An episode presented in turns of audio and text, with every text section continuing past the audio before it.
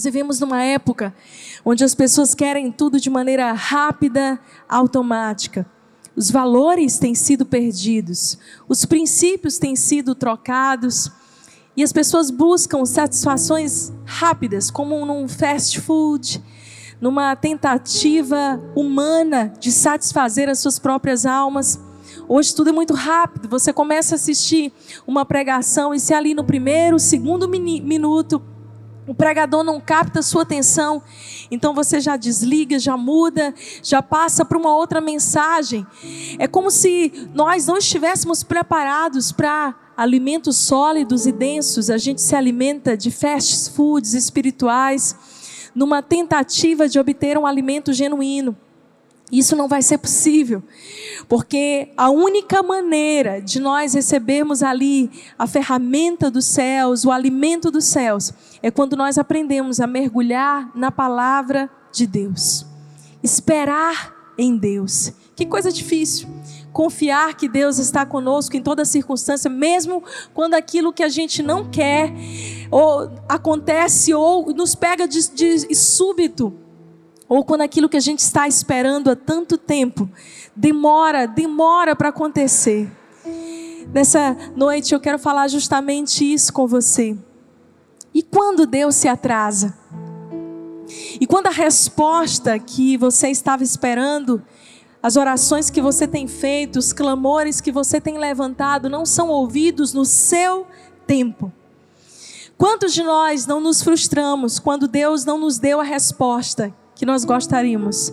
A gente ora e a gente diz assim: Deus, eu preciso tanto disso, Deus, eu quero aquilo, e a gente entrega as nossas listas espirituais daquilo que a gente quer, daquilo que a gente espera de Deus, como se nós estivéssemos ali no drive-thru dos céus e a gente dissesse: Deus, me dá aquilo que eu preciso na hora que eu quero. E por favor, faz, faz o favor de não demorar. Será que você já se perguntou? Deus está atrasado na minha vida, está atrasado na minha história. Nós corremos o risco, enquanto esperamos, de nos agarrarmos a falsas promessas, a falsas palavras.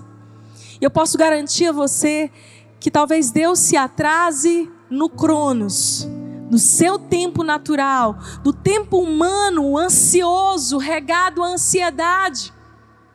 Mas no Kairos, no tempo perfeito de Deus, ele nunca se atrasa.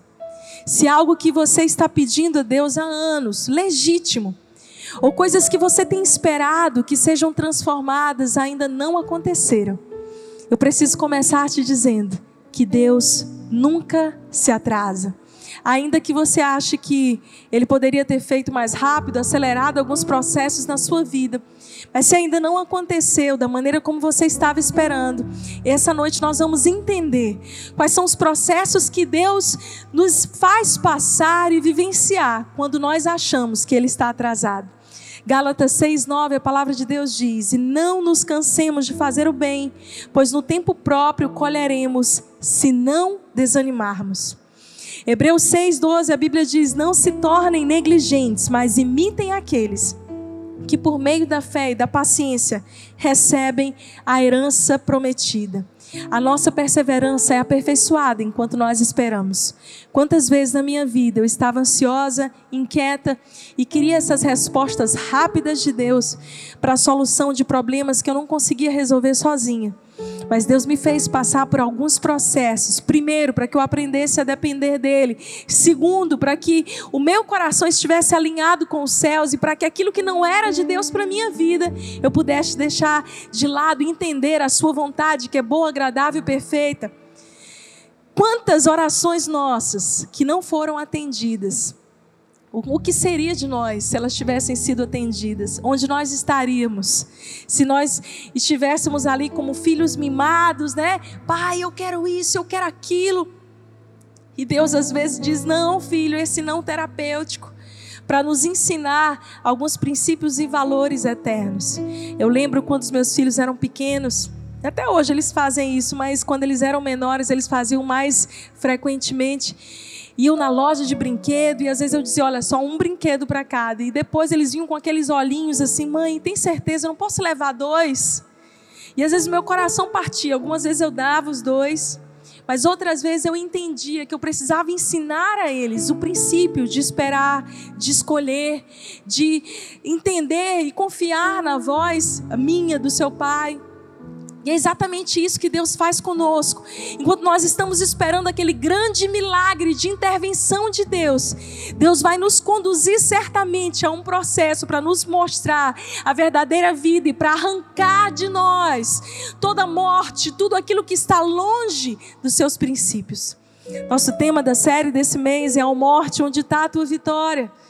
Muitas vezes nós queremos uma resposta automática que Deus faça exatamente aquilo que a gente está esperando, mas o processo que o Senhor nos leva a viver está arrancando a morte de dentro de nós.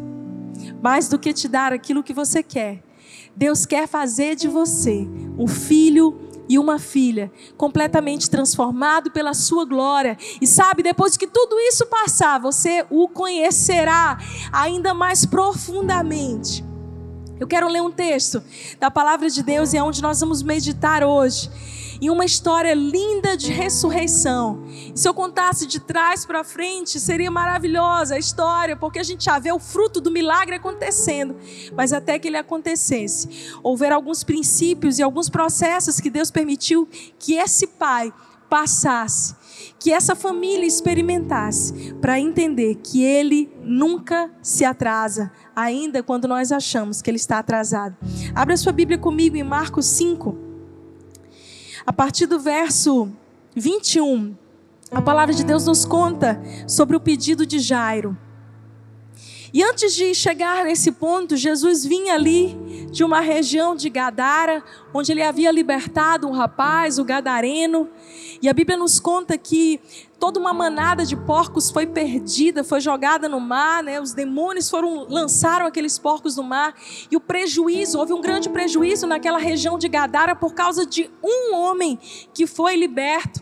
O prejuízo estimado, eu estava estudando isso recentemente, em torno de 1 milhão e 200 mil reais, de toda aquela manada de porcos que foi lançada ali no precipício. Naturalmente, com aquela perda, aquela região passou a rejeitar Jesus. Mais do que ver a transformação de alguém, eles não queriam que Jesus incomodasse o sistema mundano e a maneira como eles estavam acostumados a viver, uma região completamente de princípios deturpados na região de Decápolis aquela região de Gadara, experimentou a visita de Jesus, mas a repudiou, porque não pôde lidar com as perdas, não pôde lidar com a transformação, não pôde lidar com a transformação mais íntima dos seus princípios. Jesus mexeu numa área que ele não foi convidado para mexer. E aí Jesus vem e ultrapassa mais uma vez o lago de Genezaré, o mar da Galileia. E ele chega do outro lado da margem. E diferente de como ele tinha sido expulso de Gadara por ter mexido com a estrutura daquela cidade, por não ter feito como eles imaginavam. E a gente é mais ou menos assim, né? A gente quer que Jesus faça do jeito que a gente espera e que não mexa, de preferência, em algumas áreas que não são cativas, que a gente é apegado. Então, Jesus, tu ages nessa área, mas nessa área aí, no meu precadinho predileto, ou nessa área, o Senhor não é convidado a mexer. Jesus saiu praticamente expulso da região de Gadara e agora ele chega na outra margem. E quando ele chega na outra margem, ele já é recebido com honra por um homem influente. Um homem de muitas posses, rico, que chega ali diante de Jesus com um pedido, com um clamor desesperado de um pai e usando da sua posição e da sua autoridade para mexer com Jesus. Então, de um lugar onde Jesus havia sido desprezado, agora Jesus chega no lugar onde ele não só é bem recebido, bem quisto, bem desejado, mas existia um homem influente que estava disposto a fazer o possível, a pagar o necessário para que a sua filha, que estava enferma, fosse curada. Acompanhe aí comigo.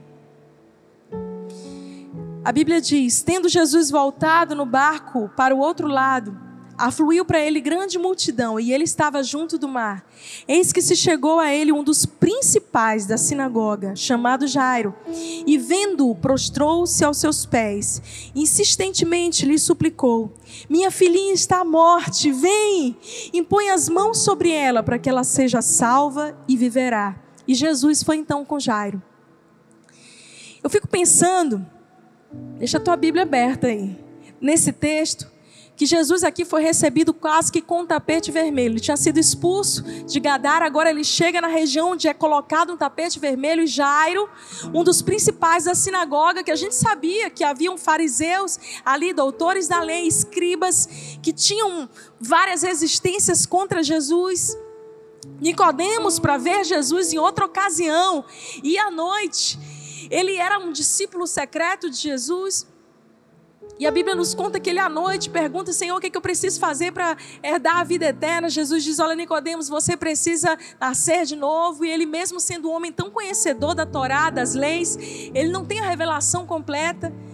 O que que faz um outro fariseu, um líder da sinagoga, a céu aberto, a plena luz do dia, clamar pela ajuda de Jesus? Ele clamou porque ele estava em completamente desespero. E quando você está desesperado, a sua reputação vai embora.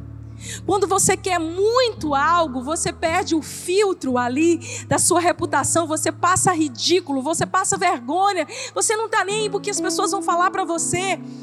Eu sou pediatra e quantas vezes eu vi mães na porta de UTI brigando ali com funcionários que estavam tentando segurar. Minha senhora, não é a hora de você entrar, não está na hora de visita.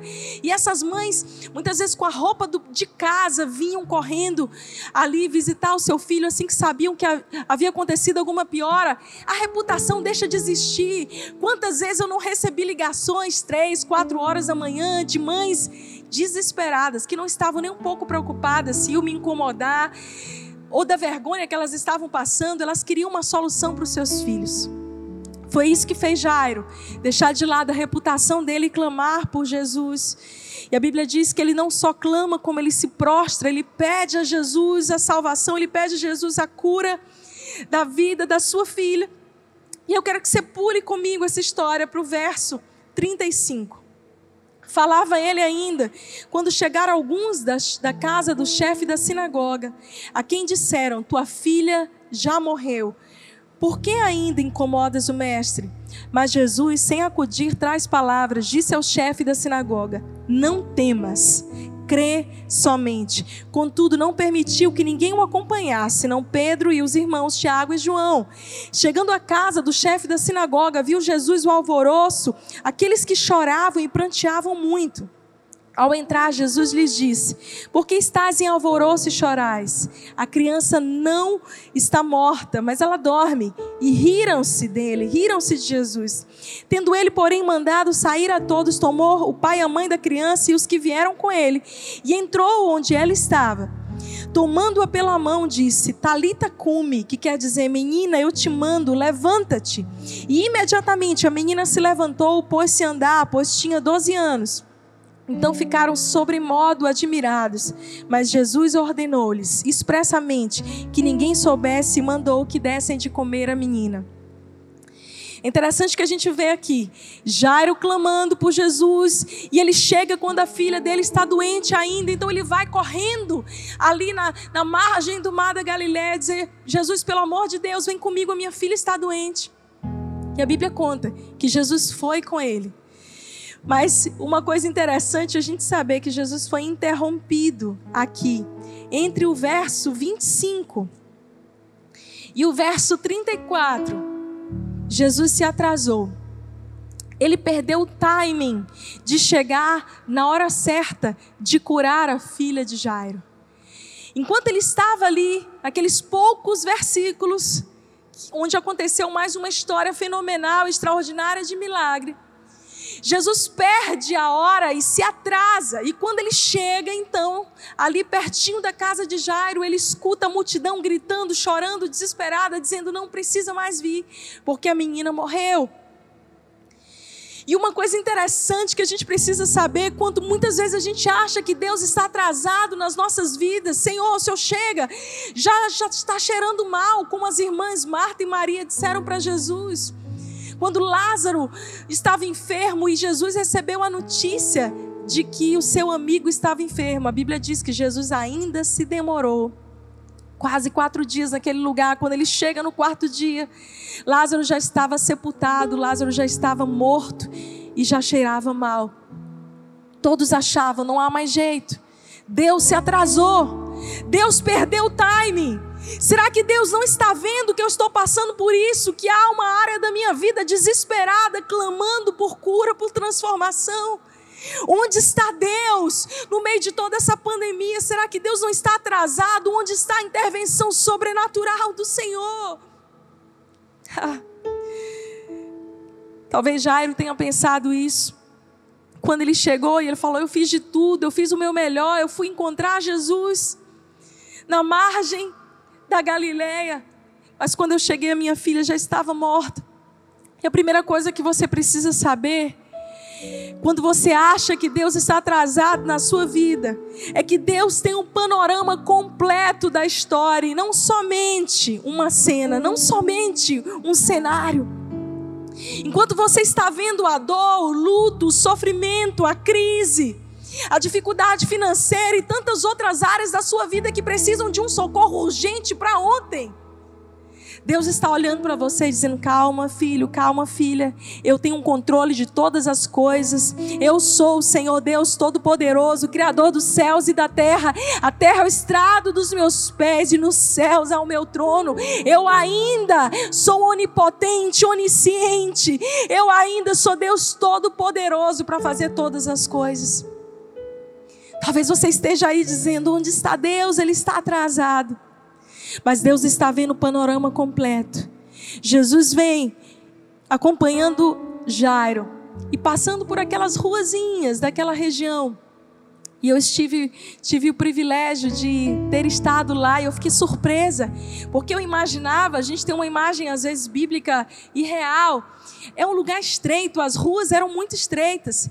E a Bíblia conta que enquanto Jesus estava caminhando com Jairo, a caminho da casa dele para fazer a cura dessa menina, algo acontece e interrompe Jesus e atrasa Jesus, humanamente falando ou da perspectiva de Jairo. Uma mulher que há 12 anos sofria de hemorragia, percebeu que o mestre tinha chegado e ela colocou na sua cabeça. E essa história que nós lemos do verso 25 a 34, que está aqui nessa pausa, nesse ato, no caminho onde Jesus estava indo, da, onde ele saiu do barco e foi para chegar na casa de Jairo, houve esse momento onde aquela mulher, que há 12 anos havia gastado todo o seu dinheiro com médicos, vivia marginalizada por uma hemorragia crônica. Ela percebe que Jesus está passando, então ela fala: se eu tocar nas suas vestes, eu serei curada. E aquela mulher pega a última força que ela tem e ela vai pelo meio daquela multidão e ela toca na orla do manto de Jesus. Imediatamente Jesus parou. E a Bíblia diz que Jesus, você pode ler depois essa história voltando um pouquinho, que Jesus diz: Quem me tocou? Pedro olha para ele e fala: Como assim, Senhor? Quem te tocou? A multidão te espreme, a rua era muito estreita. Jesus diz: Alguém me tocou diferente, de mim saiu o poder, alguém acessou o sobrenatural por causa da sua paixão, da sua fé. Ei, eu preciso te dizer isso nessa hora. Será que você tem acessado o coração de Jesus com a sua paixão, com a sua fé? Ou se você só está esperando que Ele faça milagres, preparando um tapete vermelho para Jesus, num oportunismo, esperando um milagre, uma cura. Deus é bom, Deus vai chegar. E Ele alcança até a esses, como alcançou a Jairo. Mas pessoas apaixonadas, elas fazem Jesus parar a história, mudar a rota. Jesus parou a história por causa de uma mulher. E no meio daquele, daquela caminhada, daquela procissão a caminho da casa de Jairo para salvar a filha de um homem importante, uma mulher insignificante pela sociedade, acessa o coração de Jesus de uma maneira totalmente diferente. E a Bíblia fala que aquela mulher hemorrágica foi imediatamente curada pelo poder dunami sobrenatural que veio sobre ela. E ela cria coragem quando Jesus pergunta quem me tocou diante da multidão, ela é envergonhada, envergonhada por estar atrasando Jesus. Desculpa, Senhor, se eu te atrasei, se a menina está morrendo, eu sei que eu não sou tão importante. Eu sei, Senhor, que eu não tenho tanto valor. Desculpa Senhor, por estar fazendo com que o Senhor mude a rota da história por minha causa. Eu sou tão insignificante. Quantas pessoas eu não encontro aqui na igreja, até se encontram comigo no meu gabinete, em algum lugar, e elas entram na minha sala ou na minha vida, e elas falam: Desculpa, pastora, por estar, por estar te incomodando, por estar tomando seu tempo. E eu sempre digo para elas: Você não está tomando meu tempo, eu estou investindo meu tempo em você porque você é importante para Deus. Ei, para de se diminuir. Para de se olhar como a última pessoa que Deus pode usar e tocar. Jesus estava dizendo para aquela multidão: sim, eu estou indo, eu vou atender o pedido deste homem apaixonado, esse homem que clamou por mim também. Mas eu jamais poderia deixar de parar por causa daquela mulher que ninguém via valor. A história muda, Deus se atrasa, Deus muda a agenda. humanamente falando, ou no Cronos, mas no Kairos já estava tudo planejado. Jesus tinha o controle. Aos olhos humanos de Jairo, Jesus estava perdendo tempo com uma mulher insignificante. Sabe do que mais? Tendo visitado aquela região e percebendo que aquela região é uma, uma como uma vila pequena, provavelmente todas as pessoas se conheciam. Provavelmente Jairo, por ser um homem importante, influente da região, era conhecido de todas aquelas pessoas, inclusive daquela mulher. Quantas vezes talvez aquele homem religioso tivesse cruzado com essa mulher hemorrágica e a considerado imunda e desprezível?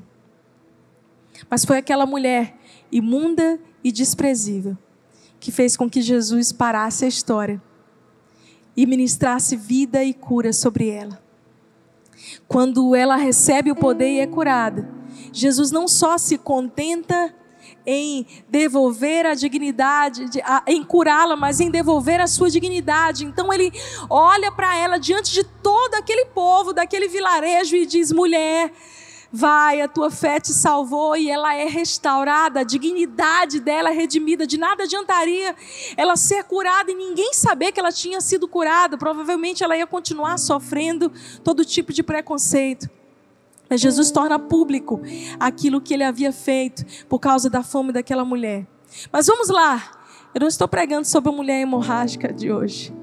Estou pregando sobre aquele homem que teve um atraso no milagre da sua filha, que teve um empecilho no meio do caminho.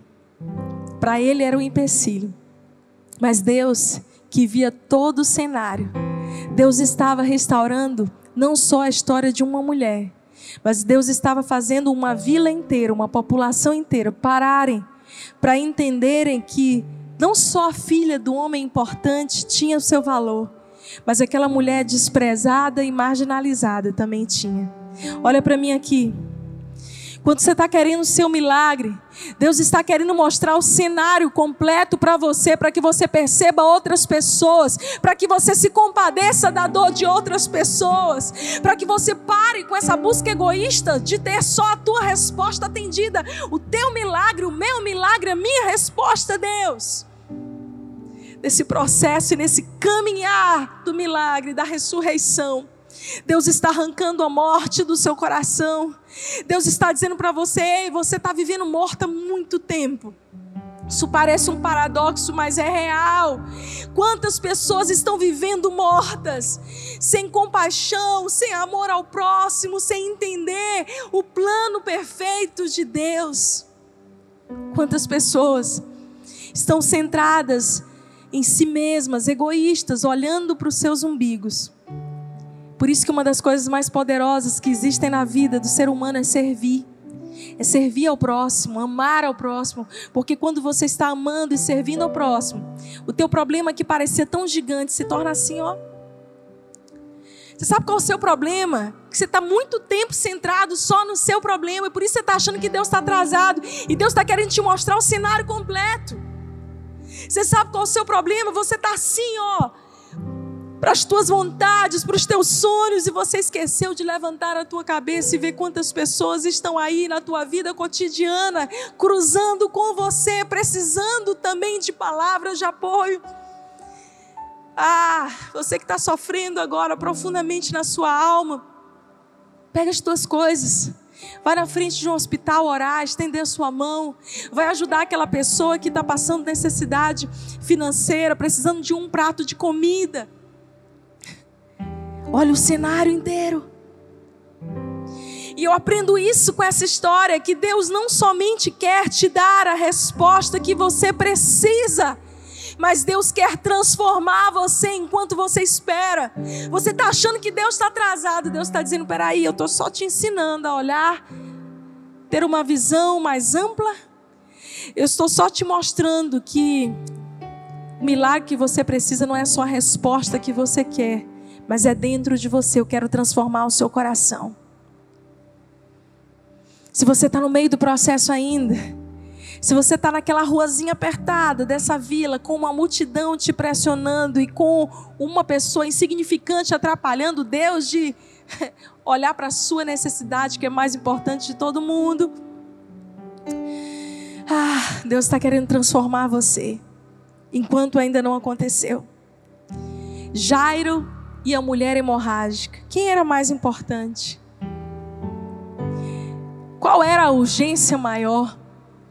Aqui não é se tratando de um homem influente e uma mulher pela sociedade humanamente insignificante. Mas Deus amava os dois. Deus se importava com os dois. Não existe ninguém melhor do que ninguém. A Bíblia diz que Deus não faz acepção de pessoas, Deus faz acepção de atitudes. Qual tem sido a tua atitude no meio da crise? Qual tem sido a tua atitude enquanto você espera Deus te dar essa resposta? Você tem murmurado, abandonado a sua fé. Esses dias eu fiz um devocional e eu falei, o título do devocional foi Forjada na Dor. E eu recebi uma mensagem de alguém que eu conheço e que eu sei que está tudo bem, que é alguém que passa a luta normal, mas não tem nada grandioso demais. Essa pessoa disse: Eu estou sendo forjada na dor por causa disso, disso, daquilo. Eu falei: Meu Deus, que tipo de geração a gente vive, onde as pessoas não sabem lidar com as crises, com as dificuldades e com as dores. Isaías 53 diz que Jesus era homem de dores, sabia o que era sofrer, saber do hebraico, expert em lidar com o sofrimento. Jesus podia trazer o remédio às pessoas porque ele já havia vencido aquelas dores, aquelas lutas. Ei, o que te dá autoridade não é só você andar aí com as suas feridas inchadas, mas é você deixar Jesus cicatrizar as suas feridas, e essas feridas serão marcas de superação, de milagre, que irão ajudar a curar outras pessoas. Na área que você foi ferido, Deus vai te dar o remédio, e você vai ser um distribuidor de remédio para outras pessoas. Jairo e a mulher hemorrágica e a filha de Jairo. Eram três personagens que a gente vê aqui, mas todos igualmente amados por Deus. Jesus então opera a cura naquela mulher e ele continua calmamente. Sabe por quê? Porque Deus não se move pela nossa ansiedade. Provavelmente estava, Jairo estava dizendo: Jesus, vamos, vamos. O senhor já se atrasou demais, parando para conversar com essa mulher que já está aí há anos, Jesus. Essa mulher aí já é conhecida de todo mundo, ela é imunda, Jesus. O senhor parou para conversar com ela, vamos, que a minha filha está morrendo. E Jesus caminhando calmamente no meio daquela vila, vila pressionado por aquela multidão, sem se deixar ser movido pela ansiedade dos outros. Acho interessante como a autoestima de Jesus era bem resolvida. Ele tinha acabado de sair de Gadara, onde o povo expulsou ele. Ele chega lá, onde Jairo estende o tapete vermelho para ele. Ele está pressionado pela população, mas nem a crise, nem a falta de reconhecimento abalou Jesus, nem a bajulação. Se a bajulação altera o teu DNA, tem algo errado. Se a falta de reconhecimento altera o teu DNA, tem algo errado. São os dois contrapontos da vida e a gente precisa estar no equilíbrio, porque na vida nós vamos encontrar bajuladores e vamos encontrar pessoas que não reconhecem o nosso valor. Que voz você tem ouvido? Jesus sabia quem ele era, sabia a sua missão, o seu propósito, ele caminhou por ali, curou a mulher hemorrágica, falou: Jairo, vamos caminhar. Quando ele chega pertinho da casa, ele escuta os gritos da população, das pessoas: Essa, a menina morreu, não tem mais o que Jesus fazer aqui. E a gente às vezes acha isso, né? Quer saber de uma coisa? Eu cansei de entregar para Deus, não tem mais o que o Senhor fazer nessa área da minha vida, não. Já está morto. já está morto, o Senhor chegou atrasado, o Senhor podia ter feito alguma coisa antes. Mas essa área da minha vida já está morta, já não tem mais esperança nenhuma, eu já desisti, eu já abri mão. Normalmente, quando a gente abre mão, vou te contar esse segredo. Hashtag segredos, pastora Flávia. Quando você abre mão e diz assim: Ah, Deus, quer saber uma coisa? Eu nem faço mais questão, não quero mais. É que Deus diz assim: Ah, agora sim você está pronto para receber. Quando você estava muito com foco no milagre, você não estava olhando para mim. Agora que você está olhando para mim, eu vou te dar milagre. Jesus fala assim para Jairo: Olha, vamos embora. Pegou só Pedro, Tiago e João, aqueles que sempre estavam com eles em momentos importantes. E ele entra junto com o pai, com a mãe, para dentro da casa. E eu preciso te dizer isso. Alguns milagres exigem que você se retire da multidão. Alguns milagres que você está buscando há anos exigem que você cale as vozes contrárias de intimidação, que vão tentar te lembrar, já está morto, não tem mais saída. Sabe aquele sonho que você tinha há tanto tempo? Não é mais para você, você está velha, você está velho, passou a época.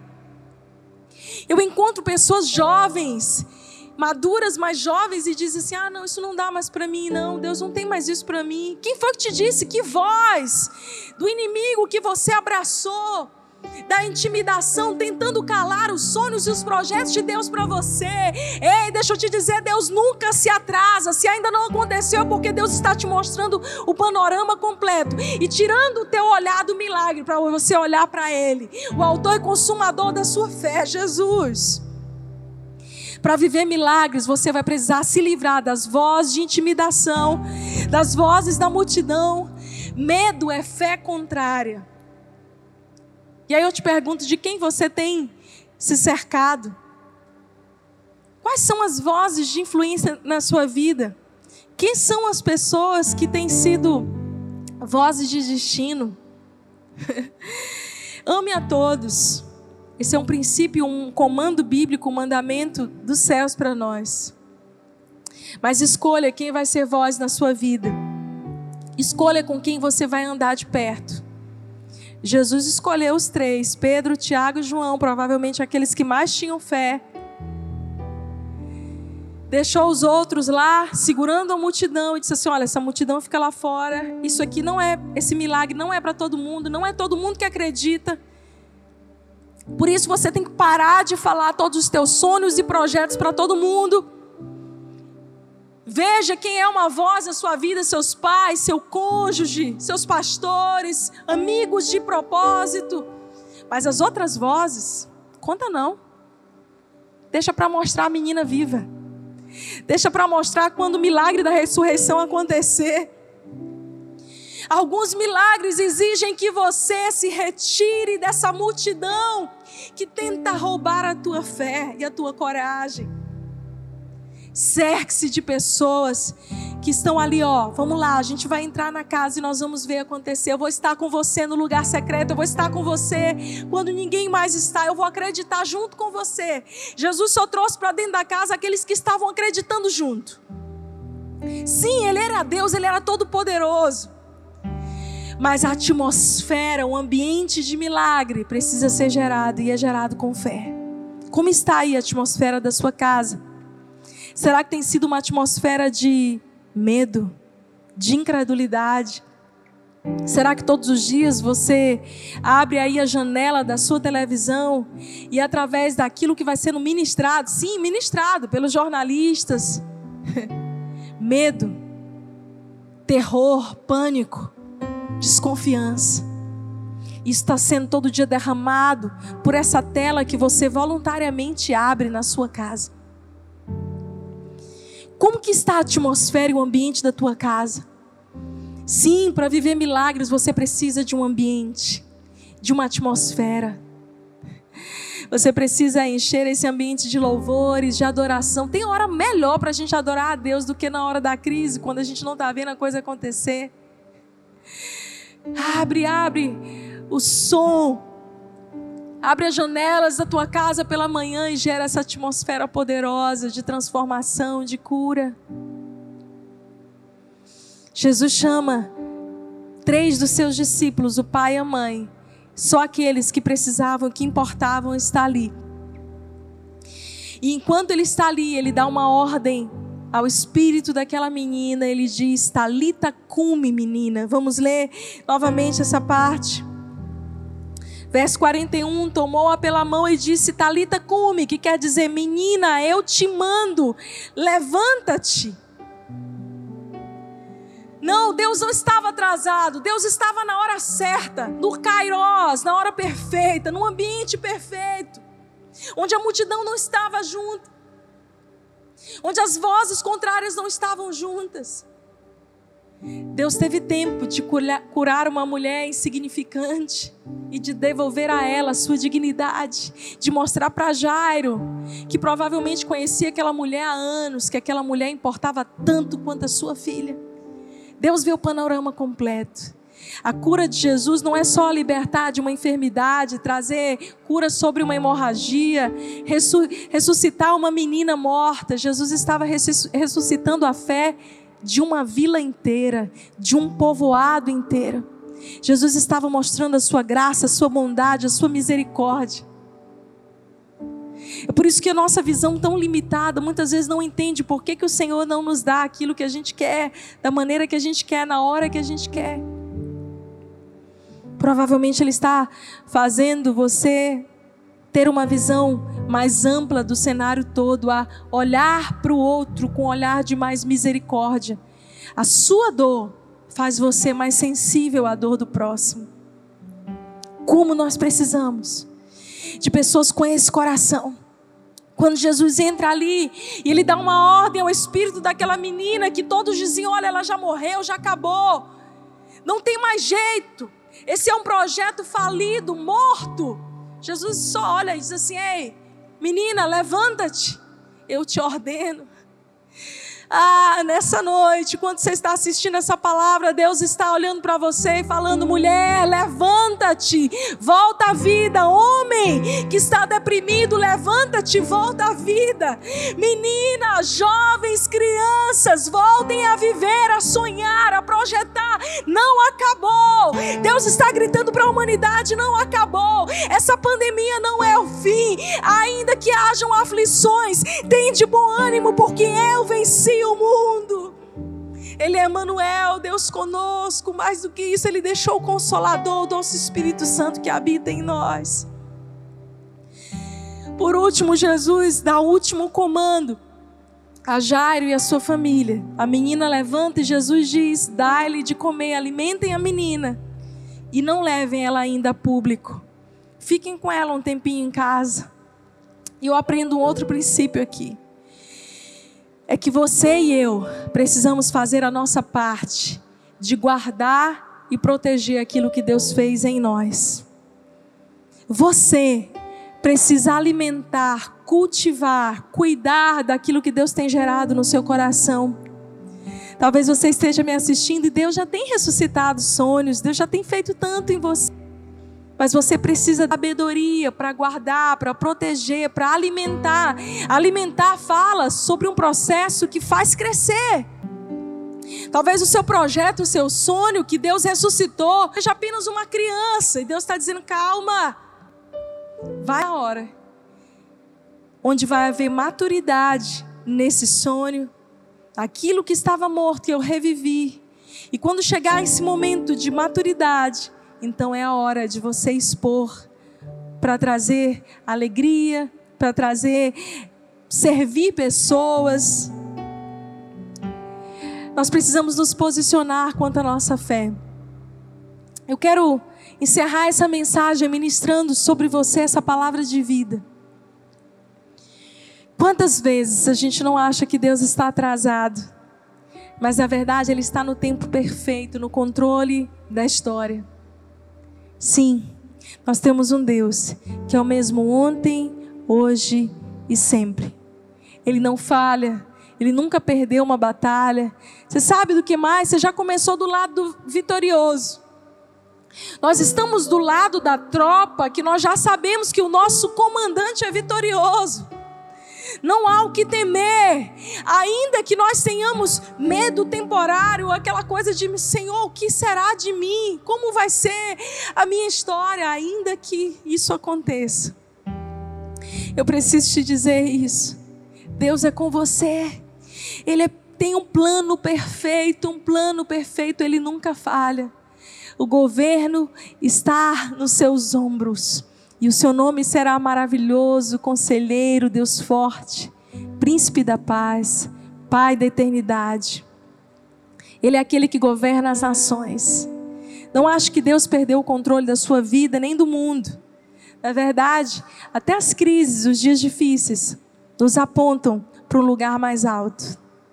Deus está tirando os teus olhos daquilo que é terreno e do teu desejo por uma resposta, por um milagre. E Deus está te fazendo levantar a cabeça e olhar de uma maneira mais ampla. Como eu posso servir a minha família? Como eu posso servir a minha cidade? Como eu posso ser um construtor da minha história? Nós queremos, Senhor, construir a nossa história em Ti, como nós cantamos ainda há pouco. É dizer, Deus, eu não quero mais fazer as coisas do meu jeito. Eu não quero mais bajular ou, ou achar que eu tenho que fazer campanha disso ou daquilo para conseguir uma barganha com Deus. Você não precisa barganhar com seu pai, ele é o seu pai. Jejue porque você quer se consagrar. Ore mais, porque você precisa orar mais. Mas não acha que você está barganhando com Deus ou que você vai mudar o coração de Deus. Ele é o autor da vida. Ele tem o Kairos, o seu tempo perfeito sobre nós. Pode parecer que está demorando, mas Deus não se atrasa. Deus só está mostrando para você, talvez, aquela pessoa que você desprezou no caminho, como Jairo havia desprezado aquela mulher tantas vezes. Eles moravam na mesma vila. Todos conheciam a, a história daquela mulher imunda, pecadora, sem valor.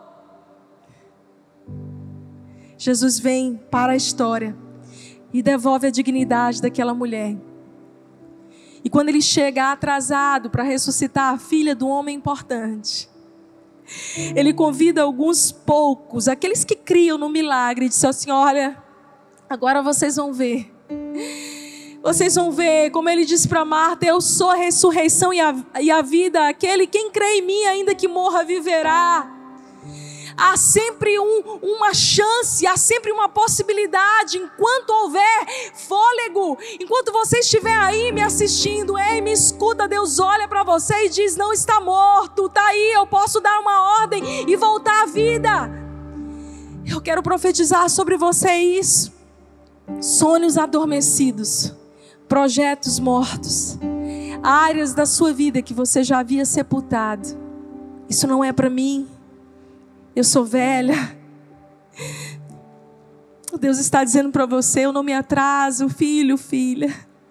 Eu só estou te ensinando no processo a ter uma visão mais ampla da vida, a ter o seu coração voltado para mim.